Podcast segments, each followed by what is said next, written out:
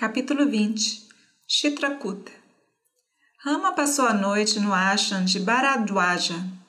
Ao acordar pela manhã, foi prestar homenagem ao Maharishi e, depois de despedir-se, partiu para um monte, Chitrakuta.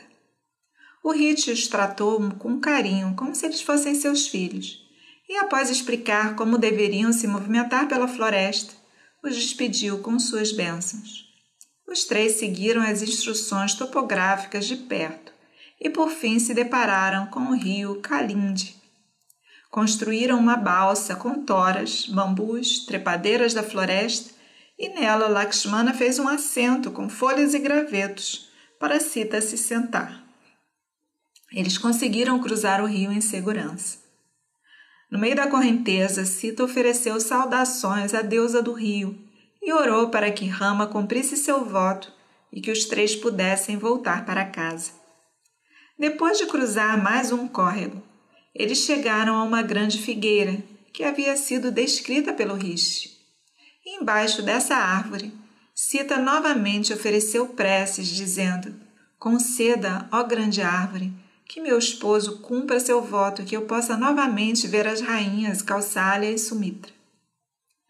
Rama pediu a Lakshmana que andasse na frente, com Sita logo atrás, enquanto ele mesmo seguia por último. Qualquer coisa, flor ou fruta que ela desejar, pegue para ela e a mantenha feliz, disse Rama. Ao passo que caminhava, Sita demonstrava curiosidade, perguntando sobre as árvores e as trepadeiras da floresta, e se distraía com as inúmeras facetas da beleza da floresta. Eles apreciaram muito a jornada e descansaram à noite na margem de um rio. Aqui e em outros lugares, Valmiki descreve como Rama e Lakshmana obtiveram comida caçando. Ele explica claramente que eles tiveram que subsistir basicamente de carne, Alguns bons homens se incomodam com isso, mas a carne não era proibida aos kshatriyas. Na verdade, sempre tinha sido permitido alimentar-se de qualquer comida obtida legitimamente e consagrada em sacrifício. Rama era um kshatriya e viveu na floresta como um kshatriya, porém abstêmio. Na manhã seguinte, Rama acordou Lakshmana e disse: Escute, os pássaros estão cantando para o sol da manhã é hora de irmos. A história popular conta que Lakshmana passou todo o período da vida na floresta sem comer ou dormir, e isso não é encontrado em Valmiki. Às vezes, mesmo por causa da fadiga, Lakshmana nem acordou muito cedo pela manhã, e Rama teve que o despertar do sono. Eles fizeram suas abluções matinais e suas preces e retomaram a jornada no caminho indicado pelo Rishi. A estação era o verão e as plantas estavam fulgurantes com flores multicoloridas. Os galhos envergavam com o peso das flores e dos botões.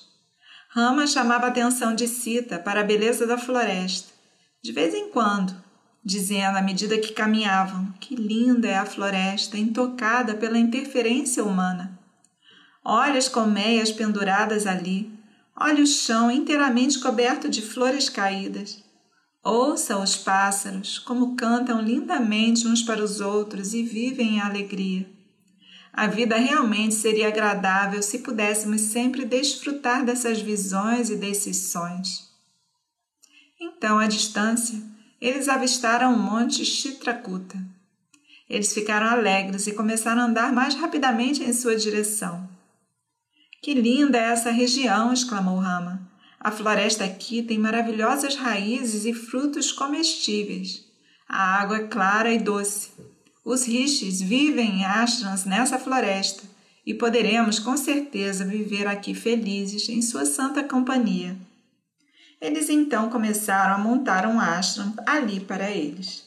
Lakshmana era um operário inteligente. Ele logo construiu uma tenda sólida, que era a prova das intempéries e a fez conveniente e confortável.